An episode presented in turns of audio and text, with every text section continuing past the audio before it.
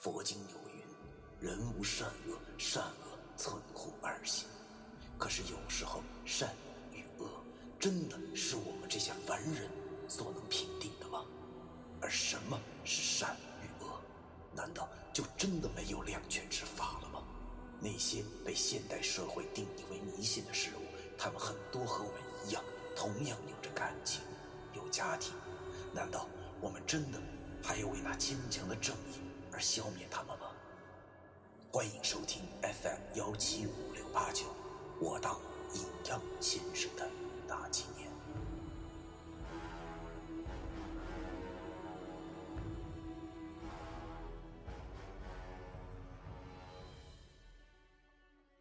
第一百五十二章，古人的重逢。文明白，虽然啥事儿都能办明白，但是这次的事情确实出乎他的预料。只见那口黑漆漆的棺材被挖了出来，他心中充满了得意。他心里明白，只要挖出个棺材就好办喽，剩下的反正里头都是全是骨头，而且以前穿的庄老衣就寿衣。其实都是一个款式的，一定能糊弄过去。于是他不经意的露出了一丝笑容，但是在别人还没有察觉到的时候，便慌忙收了回去，因为他知道迁坟途中啊机会很多，而笑就是其中之一。文书假模作样的对着那口棺材念好了道文，然后便对着那些人点了点头，意思是他们现在可以起棺了。十多个大小伙子用绳子套好了棺材，然后竹棍一抬。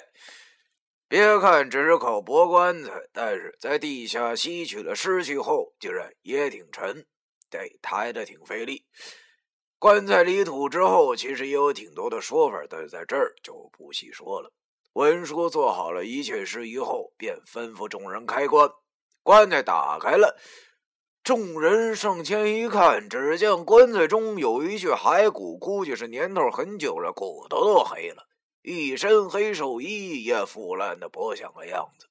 骸骨的左手边有一根以前的老头老太用的歪把子拐棍那土大款一看到这根棍儿，眼泪就下来了，对着文叔说：“我爷爷腿脚好，生前也没用过拐棍啊。”当时文叔的老脸可就挂不住了。脖子里的冷汗刷刷的往外冒，这可咋整啊？既然这都能露馅儿，眼见着自己的饭碗就要砸在自个儿手里了，这怎能不让文书觉得害怕？要知道，这弄错坟可是大忌啊！平白无故就把别人家的祖坟给刨出来了，这多晦气！挣不到钱是小事儿就怕再挨一顿揍，可就不知了。好在文书老奸巨猾。虽然事态严峻，但是他临危不乱，忙对那土大款说道：“啊，难道这是天书？老夫既然计算失误了，别着急，找不着你爷爷也不用愁，我会招魂。”那土大款也不含糊，回身就给文叔一个大耳刮子。事情到这份上了，傻子他妈才看不出来是怎么回事呢。由于那土大款一声令下，十多个大伙子对着文书就是好一顿社会主义式的毒打，当时就把文书打的就不行了。因为那个土大款实在是气坏了。想想也是，这事儿放谁身上谁能不生气呀？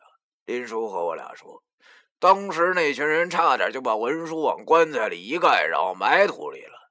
最后那土大款临走时候跟文书说：“别让他在吉林再见着他。”否则见一次打一次。说完便走了。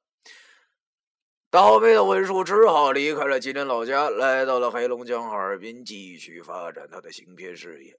都说松花江水养人，没想到还真让他混的是风生水起的。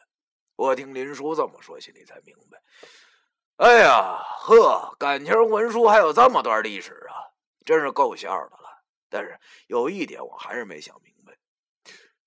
你说这林叔是怎么知道的呢？而且他和文叔到底是什么关系？为啥这俩老神棍好像有什么血海深仇似的？而且我怎么看他俩都像小孩闹着玩呢？于是我便问林叔：“我说林叔啊，我不明白了，你和文叔为啥这么不对付呢？这是什么原因呢？能跟我们两个小辈说说吗？虽然林叔看上去好像能比文叔好说话一些，但是他听完我说这话，表情顿时和文叔一般无二。他不耐烦的对我说：“小破孩知道那么多干什么？大人的事你们他妈少掺和啊！”哎呀，我见他不愿意告诉我俩，得索性不问了。他大爷！这时候文叔正要回来了，他听见林叔训我，顿时朝林叔说道：“嘿，你个老不要脸的！我就知道你会在背后放毒，敢说我徒弟啊！”林叔转头一看，文叔正向我们走来。他便冷笑着对文叔说：“呵，文明白回来了。”文叔听他这么叫他，心中大概已经知道了，刚才林叔一定是在我和老爷面前说他之前的丑事了，把这老家伙气得不行了。他指着林叔的鼻子骂道：“林秋胜，我告诉你啊，你他妈不用臭嘚瑟！我跟你说，现在就是杀人犯法啊！如果杀人不犯法，我他妈早弄死你了。”我和老易又郁闷了。哎呀，老天爷啊！你赶紧劈死他俩算了！都多大个人了，怎么一会儿不吵，好像都不舒服呢？我见他俩又要吵的意思，慌忙对文书指了指周围，意思是现在不早了。要是再打起来的话，估计那就不是简单的被请去车长办公室罚站了。这俩老家伙明白了我的意思。于是他俩异口同声的哼了下后，便各自转头，不再看对方。我和老易长出了口气，总算能安静下来了。啊，现在是晚上十点半，车厢里已经慢慢的静了下来。要说天然呆还是有好处的，老易这小子已经靠着车椅的靠背睡着了，他张着嘴还流着口水，够有意思的了。两个老家伙好像有点打盹了，我则一点睡意都没有。他大爷的，这还旅游呢？没买着卧铺票就是遭罪，而且在车上也没什么事情做，无聊的要命。我只好趴在了两排车椅间的小桌子上，就跟当年上课睡觉是同一个姿势。反正现在也没事干，就复习一下三经书吧。什么时候练累了，什么时候再睡。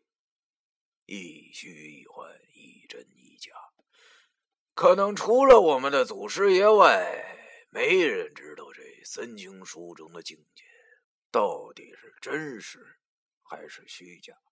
如同泼墨山水般的景色，比比皆是，各种各样不曾见过的鸟儿从我身边飞走，却并不怕我。我在此境中闭上双眼，仿佛此时天与地与我融为一体，清晰的感觉到周围的气息的流动，以及此道真实存在。不知何时，我便沉沉的睡去了，去那些光怪陆离的梦境。列车。还在行驶，载着我们这俩蓝俩白，前往哈尔滨更北边的地方。早上的时候，我们到了七台河市玻璃县。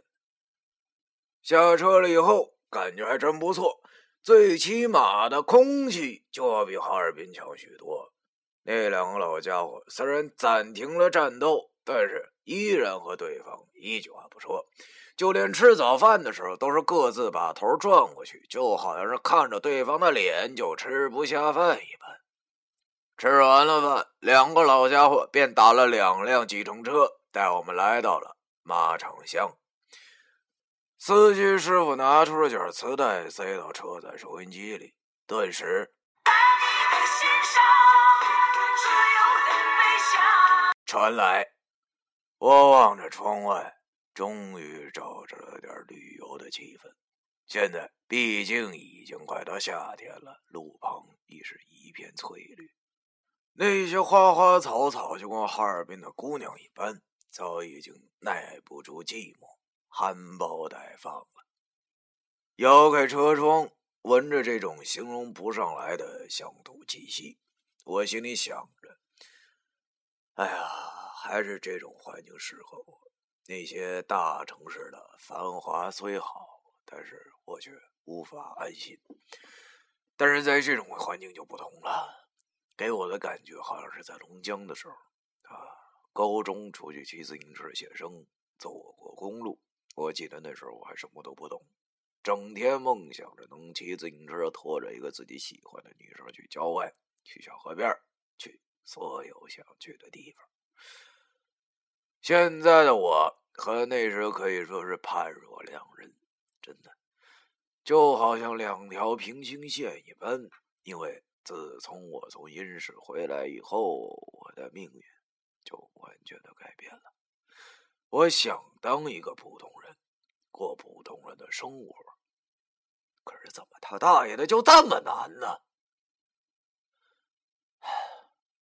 还好还好，不远了，应该不太远了吧？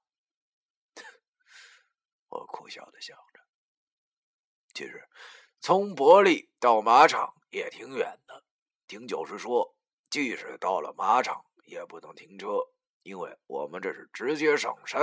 那户大款已经在山下等着了，大概有半天的车程吧。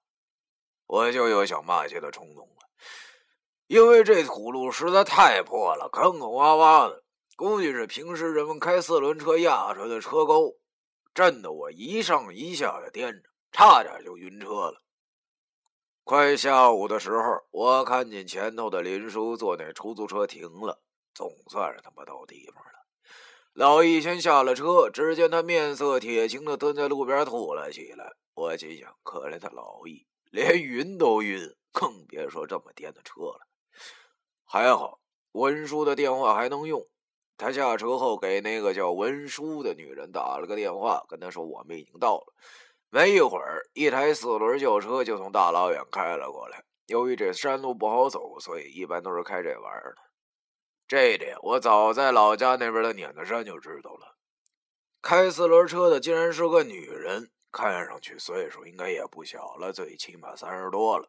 可能是由于常年这个活在乡下的关系吧，她的肤色略为古铜色，看上去十分的健康，一头利落的短发。